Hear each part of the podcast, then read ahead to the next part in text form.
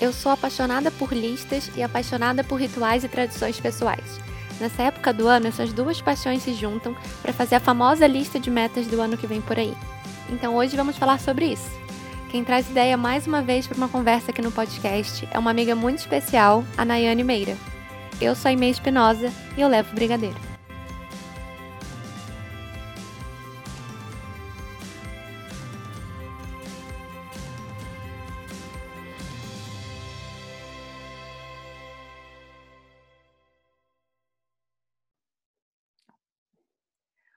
Nai, seja muito bem-vinda ao último episódio do podcast do ano.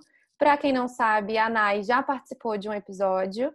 Ela participou do nosso episódio sobre terapia. Então, se você quer saber o que ela faz da vida, quem é ela, o que ela gosta, o que ela come, vai no episódio da terapia que está aqui também. Você pode navegar aqui nos episódios e achar o episódio dela. Então, seja muito bem-vinda, Nai. Obrigada. Prazer estar aqui de novo nesse clima natalino. Tô adorando a ideia do tema, tô adorando tudo. Acho que vai ser ótimo a gente pensar isso juntas. Concordo totalmente. E a gente estava conversando antes de começar a gravar, e eu acho que, como esse episódio está entrando aqui no último do ano, a gente já está nesse intervalo entre Natal e Ano Novo fica muito esse clima de metas, o que vem para o próximo ano. E a gente não vai falar sobre vacina, tá, gente? Porque vacina todo mundo já está querendo, já está na lista de todo mundo. E a gente também não vai falar sobre as tragédias de 2020. A chega. ideia é a gente chega, a ideia é a gente conversar coisas mais leves, falar sobre outras coisas. Então, sempre que começa um novo ano, a gente decide fazer uma lista de metas, né? Meio que um, que um pacto coletivo de que a gente pode fazer uma lista de metas, sejam elas muito grandes, tipo comprar um apartamento, ou seja, cortar o meu cabelo.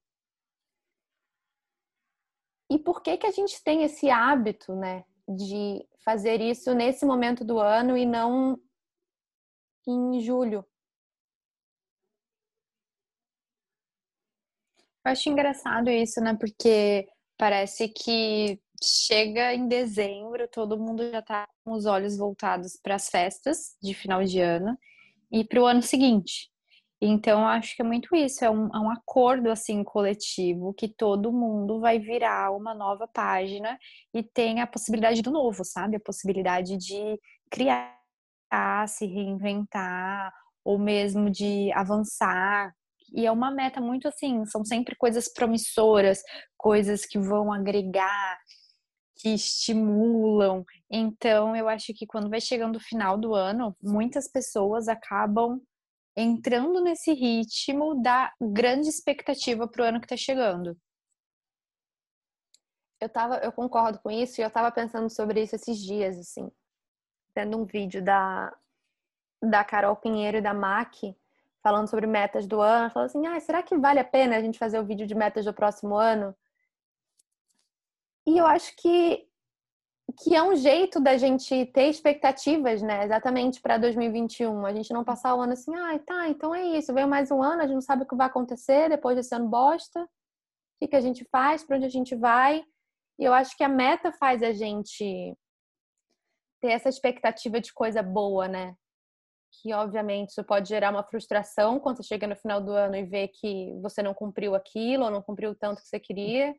Mas é o que a gente falou também, né? São as perdas que a gente que a gente tem ao longo da vida e que a gente precisa entender que, como diria Chorão, cada escolha uma renúncia, isso é a vida, não é mesmo?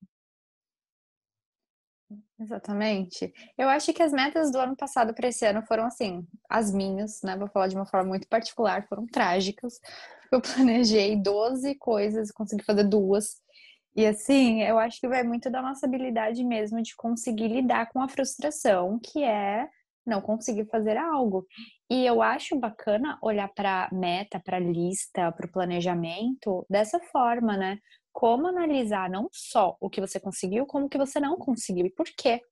Será que o que você não conseguiu é válido? Você mudou de ideia? Aquilo não faz mais sua cara? Não é? Não faz mais sentido? Né? Então, ah, vou fazer uma viagem para Londres. Pô, será que está valendo a pena para para Londres, mudei para Búzios, né? A gente estava uhum. comentando agora há pouco. Então, assim, o que, que é possível, sabe? O que, que eu sou capaz de fazer? Eu acho que muita gente deixa de fazer metas no final do ano, ou mesmo ao longo do ano, muito pela questão da frustração também, né? Da cobrança, como se as metas viessem com um chicote, sabe? E entender também que a gente muda nesse tempo, né? Tipo, a gente faz a meta no final de 2019, a gente está no final de 2020, aconteceu um ano inteiro. A gente mudou ao longo desse Verdade. ano. E que tá ano, tudo... né? E que ano! Então, assim, tá tudo bem se no final de 2019 você colocou quero viajar para Londres, e aí você descobriu ao longo de 2020 que nada a ver, na verdade, você quer ir para Búzios. E tá tudo bem, né? Você entender que, assim, a gente muda ao longo desse ano o processo, principalmente nesse ano, que existiu um processo externo gigantesco, independente do processo interno de cada um, e que cada um também viveu de uma maneira, né? Não dá para a gente falar que todo mundo teve um mergulho profundo no autoconhecimento e que bom que pudemos parar para viver o tempo e blá blá blá. A gente muda e eu acho que a gente precisa ver com mais leveza o fato de que é, você tinha uma meta de, sei lá, pintar o cabelo e ficar ruiva. E aí você chegou no final do ano e percebeu, ah, quero ficar com cabelo azul. E tá tudo bem, você não precisa honrar o desejo daquela pessoa que você era um ano atrás, né? Exatamente. Nossa, isso é muito importante, assim, sabe? Eu acho que a gente acaba engessando. Eu acho que o medo de algumas pessoas com a meta é justamente esse engessamento, sabe? Como se elas não fossem mutáveis. Como se a gente não fosse mutável.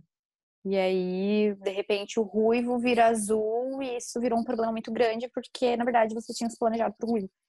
Então, eu acho que a, o medo da meta vem daí, mas eu acho que ela acaba, para algumas pessoas, funcionando como uma, sabe, um impulso, uma válvula. Algo que te impulsiona a, sabe, produzir, a fazer. E para algumas pessoas isso vai dar muito certo, para outras não. E tudo bem e tudo bem. É, eu acho que esse foi um ano muito de usar essa frase, o e tá tudo bem, né? Porque a gente teve que Sim. adaptar muita coisa, mudar muita coisa. As minhas metas desse ano, por exemplo, eu tinha, sei lá, 15 metas, assim. Eu cumpri três. Três que foram muito significativas e importantes para mim. Eu cumpri fazer o podcast, que era uma meta do ano. Voltar para terapia e voltar a fazer exercício. Então, assim, foram três metas muito importantes mas que eu, se eu só olhasse para as 12 que eu não cumpri, eu ia ficar muito frustrada. E eu, dá pra gente ressignificar esse olhar para o número, né? Poxa, eu fiz só três, mas olha a importância dessas três para mim e olha o tamanho uhum. que elas têm e, e o quanto elas ecoam em outras áreas da minha vida também, né? A gente fica muito ligado nessa coisa de número. Sei lá, por exemplo, é porque não é uma coisa da minha lista né, nem tão cedo, mas assim, supor que alguém tem uma lista de 10 coisas, uma das coisas seja engravidar. A pessoa não cumpriu 9, mas ela cumpriu engravidar. Olha o tamanho dessa meta que você cumpriu e que diferença Exato. faz você não ter cumprido as outras nove no sentido de importância e consequências na sua vida, né? Sim, eu acho que também vai muito da ideia de que não é quantidade, sabe? Sim, a qualidade daquilo que você fez, a importância afetiva que aquilo te trouxe você sabe? O desprendimento de energia que você depositou naquilo. Então, se você tivesse falado para mim que a sua meta era fazer apenas o, o, podcast, eu ia falar assim, putz, essa meta eu acho que vale por 15, né? Porque quantas coisas envolvem fazer um podcast, né?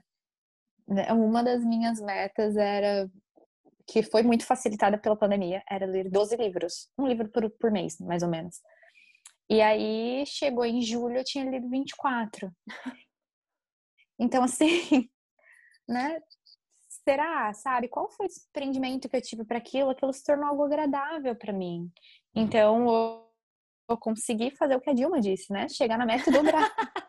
Manter ela aberta agora. Então, acho que tem muito disso, a gente conseguir interpretar a, a lista e se não tiver uma lista, interpretar o que você quer e, e mudar e refazer e, e tudo bem. Você falou uma coisa muito legal disso da meta do livro, que ano passado eu tinha essa meta também, né? Falei, ah, eu quero terminar o ano lendo 12 livros, um livro por mês. E eu terminei o ano lendo 28, 27 livros, não lembro quantos, quantos eu terminei. E aí, esse ano eu falei: não, vamos seguir na meta do livro. Eu li dois. Não consegui me concentrar. Zero, assim. Eu pegava um livro para ler, uhum. eu tinha que ler a mesma frase 38 vezes, assim. Eu não consegui me concentrar. E eu falei: cara, tá, beleza, tá tudo bem. Tá tudo bem. Não deu para concentrar no livro. Ano passado eu cumpri essa meta, esse ano não deu para cumprir. E, e, tá. Vamos ver se a gente cumpre no outro. Segue. É. E vamos ver se a gente cumpre no outro ano, ou se no outro ano eu quero manter essa meta, ou se eu quero que isso não seja uma meta, seja uma coisa que vai acontecendo naturalmente. Que é uma Sim. doideira, né? Porque a gente muda, o mundo muda, as nossas perspectivas e projeções das coisas mudam também. E tá tudo certo se a gente não, se a gente chegar no final do ano e, e poxa, quanta coisa aconteceu, sabe? Só de você estar tá vivo. Pô, que meta maneira que você cumpriu, sabe? De chegar vivo até final de dezembro. Que foi um rolezão cumprir essa meta, né? Sim. Eu acho que o, segredo muito é esse respeito, sabe? Essa paciência.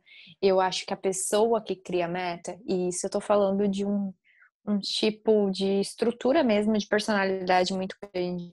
Porque a pessoa, geralmente, que ela faz metas, ela é uma pessoa que se cobra, uma pessoa que planeja, é uma pessoa que é muito ligada à organização. Então, essa pessoa, se ela não consegue, ela vai ter que lidar com uma frustração, ela vai ter que lidar com uma pressão grande.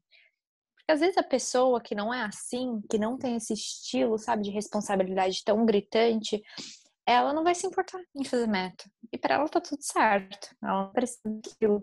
Mas para essa pessoa que já tem esse estilo de, de planejar todo ano uma lista bonitinho e tudo mais, eu acho que tem que ter paciência, sabe? E respeitar o momento esse ano de 2020, respeitar a sabe a situação que todo mundo estava vivendo e a sua situação particular, porque cada uma, cada pessoa esse ano, né, teve uma batalha diferente, então e eu acho muito isso de respeitar o tempo, é respeitar o seu tempo, respeitar que o outro, às vezes, quem, quem gosta de fazer meta com afinco, é um defensor desse hábito, né? Dessa tradição de ano novo. Tipo, ah, é a lista de metas, Sim. a lista de metas. E aí se alguém fala, tipo, não tenho lista de metas. Ué, mas como assim? O que você espera do próximo ano? Como é que você uhum. visualiza o próximo ano? E tá tudo bem, gente. Tem gente que não tá nem aí pra lista de meta. Tem gente que vai vivendo o ano e fala assim, ah, eu fico à vontade de fazer não sei o quê. Vou me organizar e vou fazer. E a pessoa vai ao longo do ano tendo isso, né? E eu acho que é engraçado quando a gente vê lista de metas, assim, em geral, que em geral são ligadas a coisas materiais, né? Ou comprar não sei o quê, ah. ter não sei o quê, realizar não sei o quê. E as minhas listas de metas, elas são todas relacionadas a experiências, ou coletivas ou pessoais. Então, assim, é, viajar. É, eu tinha uma lista de. Eu tinha uma meta maravilhosa para viver nessa pandemia, que era ir para um lugar de natureza e passar um, uns dias nesse lugar. Super cumprir, né? Obviamente, com esse ano tão simples de Sim. realizar isso. Mas eu queria, tipo, tipo um retiro de natureza, sabe?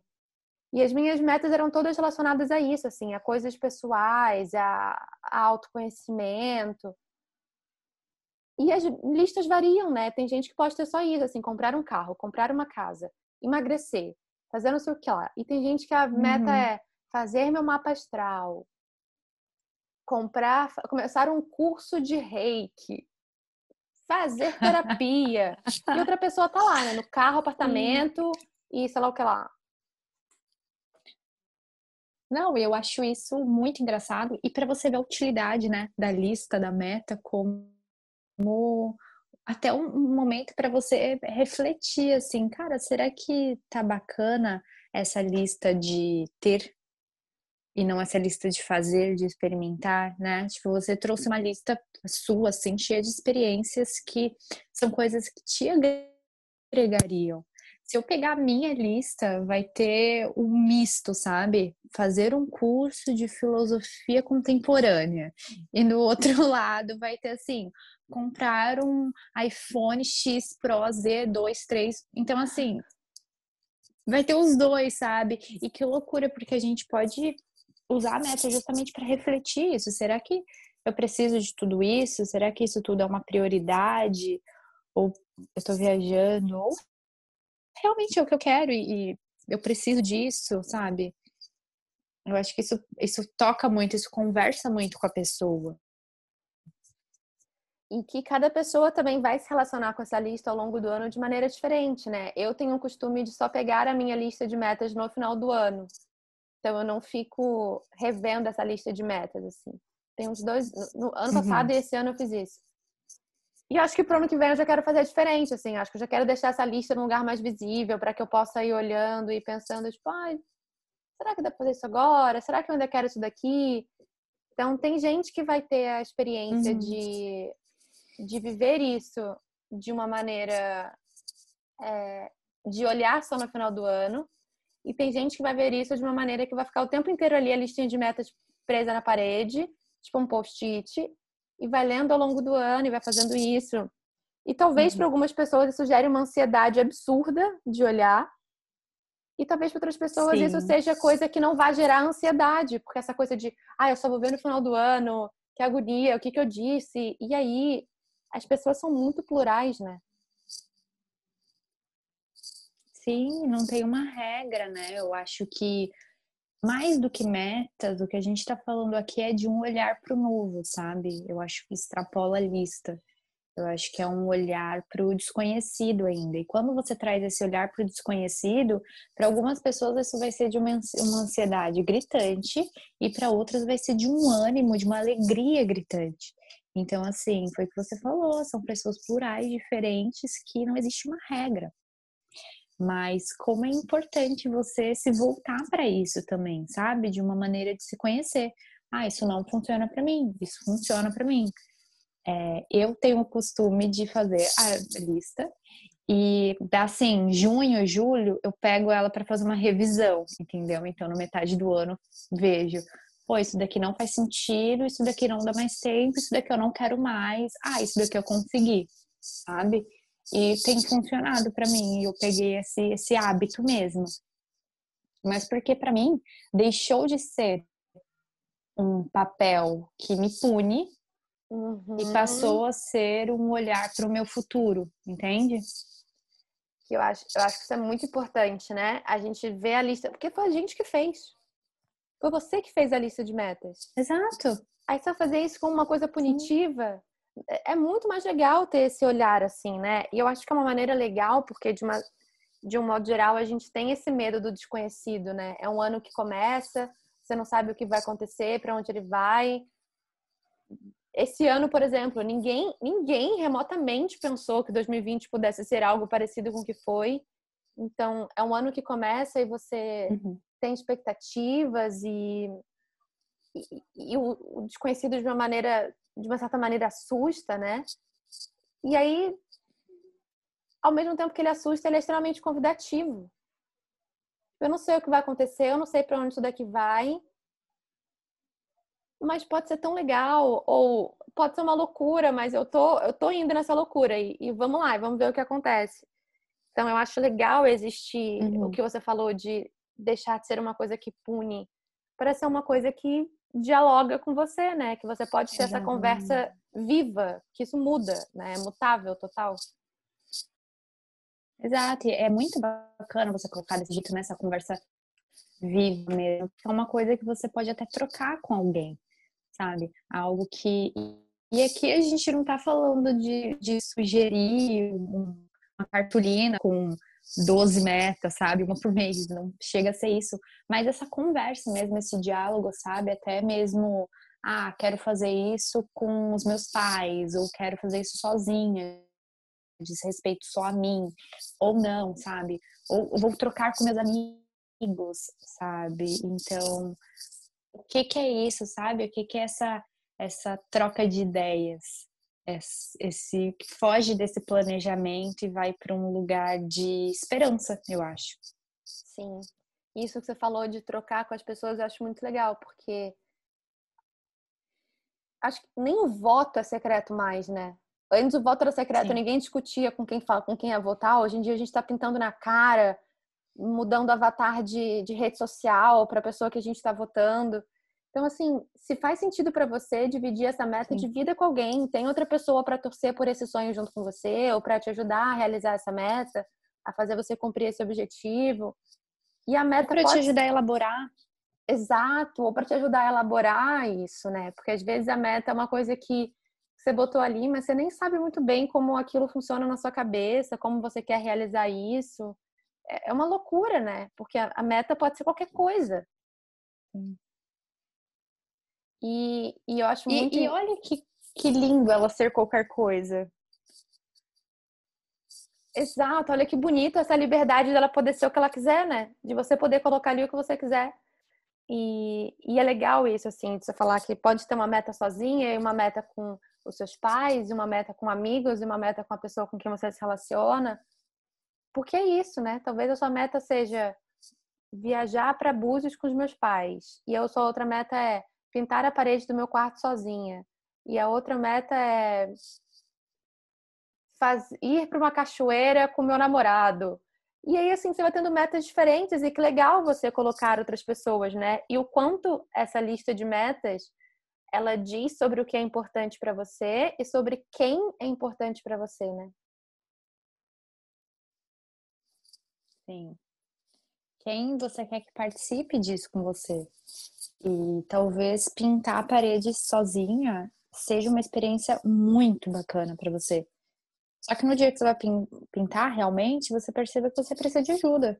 E olha que bacana também precisar de ajuda. E olha que bacana perceber que talvez pintar sozinha para você não seja legal.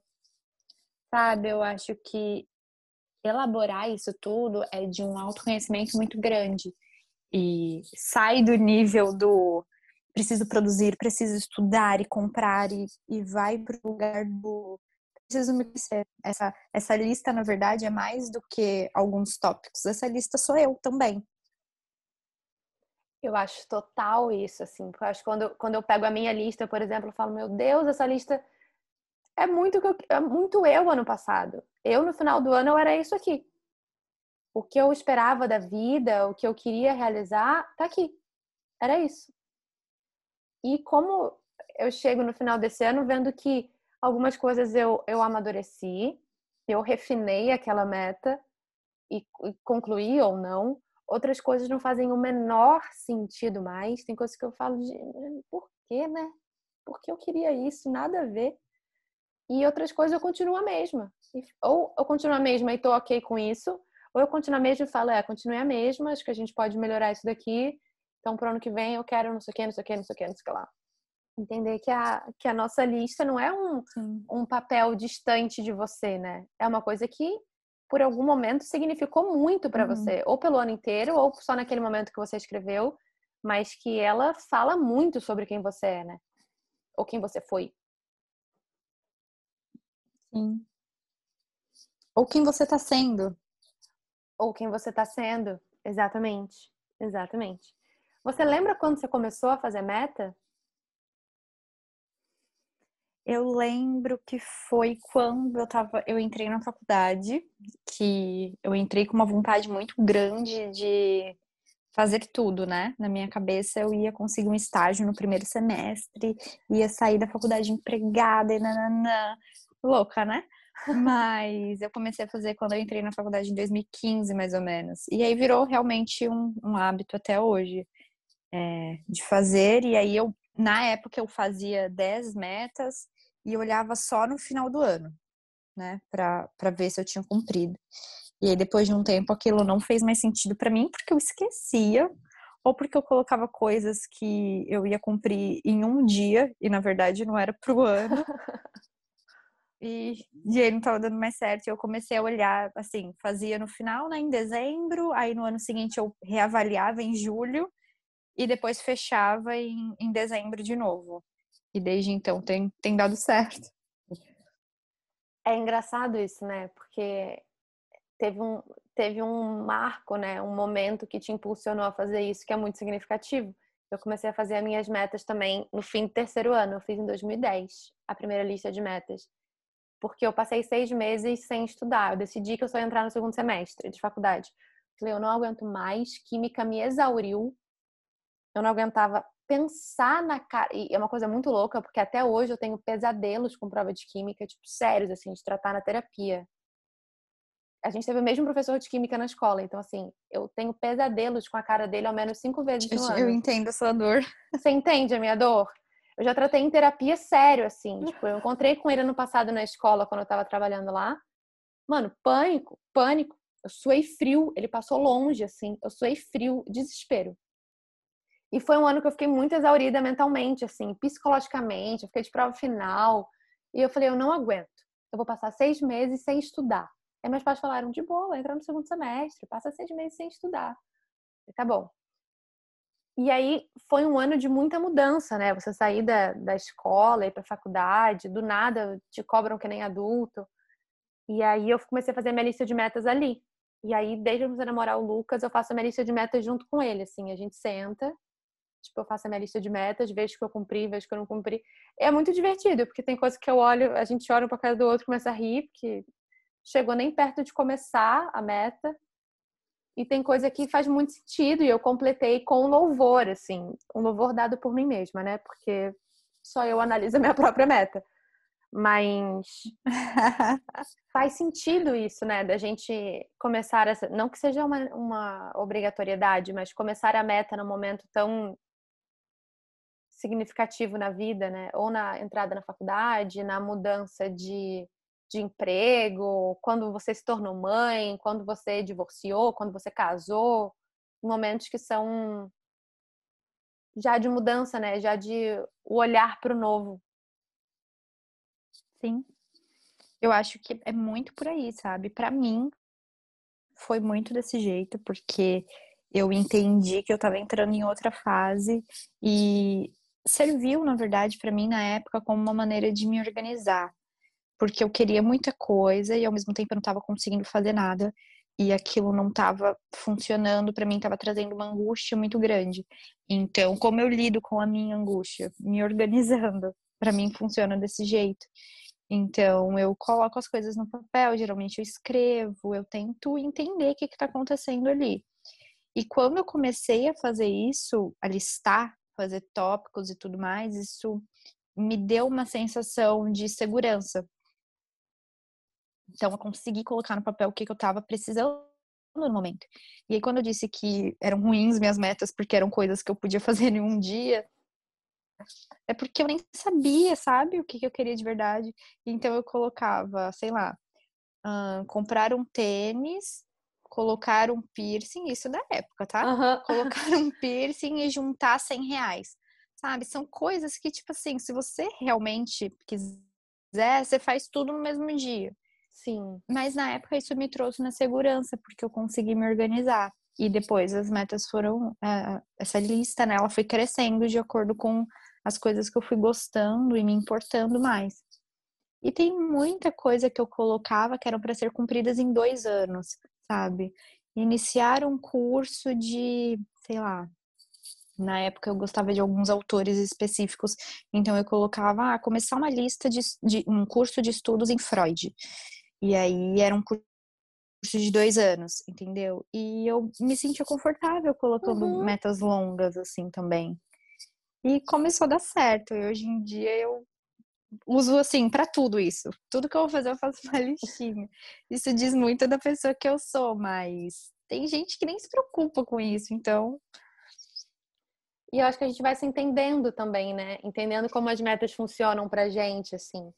Porque tem gente que vai anotando metas ao longo do ano, né? Tipo, ah, está em março. Você fala, ah, eu queria fazer um curso de cerâmica. Ah, então vou anotar, quero fazer um curso de cerâmica. Aí chega no final do ano, recolhe os post-itzinhos uhum. onde ela anotou isso, ou o bloco de notas do celular, e aí faz a lista de metas, assim. Eu costumo sentar e fazer a lista de metas no mesmo no, no dia, assim. Ah, então vou fazer minha lista de metas hoje. Bom, o que eu quero? Óbvio que vem de uma análise de um ano inteiro, de desejos de um ano inteiro que não uhum. foram cumpridos ou coisas que eu sonhei durante o ano. E uma coisa que eu, que eu tava pensando enquanto você falava isso, que ah, você queria fazer o curso e durava dois anos, assim, é que, por exemplo, a minha lista do, de todos os anos até hoje, e pela primeira vez eu não votei isso, mas eu votei pela segunda vez, era conhecer a Disney. Eu sempre fico emocionada quando eu falo sobre isso. Mas eu conheci, né? E era o maior sonho da minha vida. E eu realizei o maior sonho da minha vida. E aí, assim, como é que a gente tem um novo sonho grande, né? Como é que a gente tem uma nova meta grande assim? Ou e tá tudo bem se esse ano não tiver na minha lista uma coisa que seja grande assim. Talvez a coisa maior seja, sei lá, cortar uma franja e ficar bem com isso. O que quer que seja, sabe? Pintar a minha parede, é, fazer um pequeno móvel, o que quer que seja. Mas a gente entender que a lista de metas é sua parceira, né? Eu acho muito legal quando você falou de não ser uma coisa que pune e de ser uma coisa que não precisa ser grandiosa, não precisa ser extremamente não estratosférica e não precisa ter sempre uhum. o seu uhum. maior sonho. Pode ter uma coisa que seja uma coisa que você quer muito, mas que não seja gigante. Porque assim, vai ter na minha lista aí, pra... não pro ano que vem, porque eu não vou para Disney ano que vem, né? Vamos, vamos esperar todo mundo estar tá vacinado. Mas não vai ter uma coisa tão grande quanto ir para Disney na minha lista, na minha lista de metas do próximo ano. Isso não quer dizer que a minha lista de metas é menor, não quer dizer que ela tem uma importância menor ou que ela é menos grandiosa, né? Só que ela mudou. Muda. As coisas mudam. Uhum. E as coisas se concluem também, né? Será que não, não vai ter nenhum outro sonho, sabe? Que substitua e talvez nada ocupe o mesmo espaço, porque vai ocupar outro espaço. Vai ser outro sonho, vai estar tá em outro nível, sabe? De, de relação é, com você mesma. Então, é, é, muito isso, sabe? Às vezes uma viagem é um sonho que você tem e aquilo, sabe, dá uma satisfação tão grande que não vai ter nada que ocupe isso, mas você vai criar um outro espaço para outro sonho ocupar. E eu acho que a, a lista de, de, desejos, vamos colocar assim, nem mais lista de, de metas, né? Essa lista de desejos, ela fala muito do que a gente precisa, do que a gente quer e do que vai fazer bem, ou que a gente, a gente precisa mudar, que não tá legal e talvez vá fazer bem ano que vem ou daqui a um tempo. E acho que é um diálogo interno também, sabe? Com o que, que você precisa. Bom, fui para Disney, qual é o meu maior sonho agora? Será que eu quero um outro sonho? Será que eu estou preparada para criar uma outra coisa grande, ou que não seja grande, mas que seja pequena e tenha uma importância grande para mim. É isso. É muito isso. Eu poderia ficar falando sobre isso por horas com você. Primeiro, porque eu acho você muito inteligente. Segundo, porque é um assunto que eu gosto muito. Então, eu acho muito legal, né? A gente fazer lista. Eu sou uma pessoa de listas também. Eu tenho lista em todos os cadernos que eu possuo, e não são poucos os cadernos que eu possuo. Então, foi um ano, foi um ano muito louco, um ano de de muita coisa para a gente elaborar, de muita coisa para a gente entender, de coisa para a gente mudar, se conscientizar, olhar para o outro, olhar para a gente. Mas a vida é muito complexa, né? Então também foi um ano de muita coisa boa que aconteceu na vida das pessoas individualmente. Sim. Aconteceram coisas bonitas, aconteceram coisas horrorosas, aconteceram. Eu, eu, costumo dizer que esse foi o ano que eu realizei Sim. o maior sonho da minha vida e o ano que eu tive a maior dor da minha vida. Então, que coisa louca que é viver, né? Porque eu tive a maior Exatamente. realização e a maior dor no mesmo ano. Porém, estamos aqui no final de ano, um especial de entre Natal e Ano Novo. E eu queria saber para quem você daria um brigadeiro assim, virada do ano. Bora com o meu brigadeiro. Daria para quem? Então. Pode ser mais uma pessoa. Porque... Eu lembro que você faz essa pergunta. Pode ser mais de uma pessoa. Mas porque Natal, né? Esse clima Natal e Ano Novo, tá tudo bem. Pode juntar a galera, todo mundo, cada um com a sua colher, né? Porque protocolos de Covid. Mas. Sim.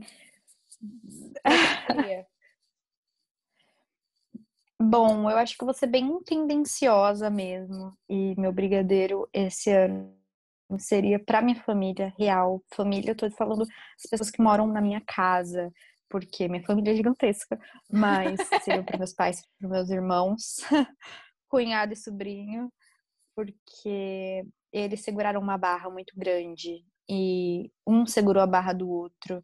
E eu acho que 2020 veio assim como um soco para mim na importância da família, sabe? Dessa base. E é uma coisa que eu sempre valorizei e depois de 2020 eu tô valorizando duplamente. Então, acho que vou para eles que estão assim me segurando eu estou segurando eles e todo mundo está num abraço bem grande e forte.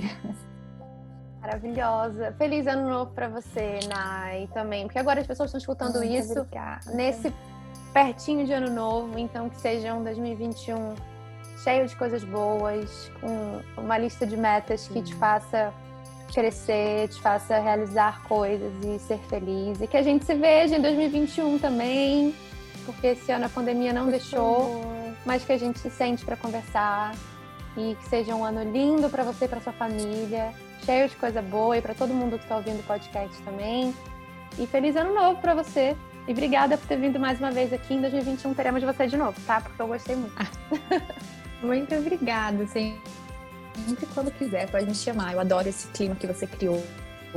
Adoro, assim, a forma como isso está tomando um corpo tão grande, sabe? Tá ficando maravilhoso. E muito obrigada e um feliz ano novo para todo mundo, com muita esperança, saúde e vacinas, tá bom?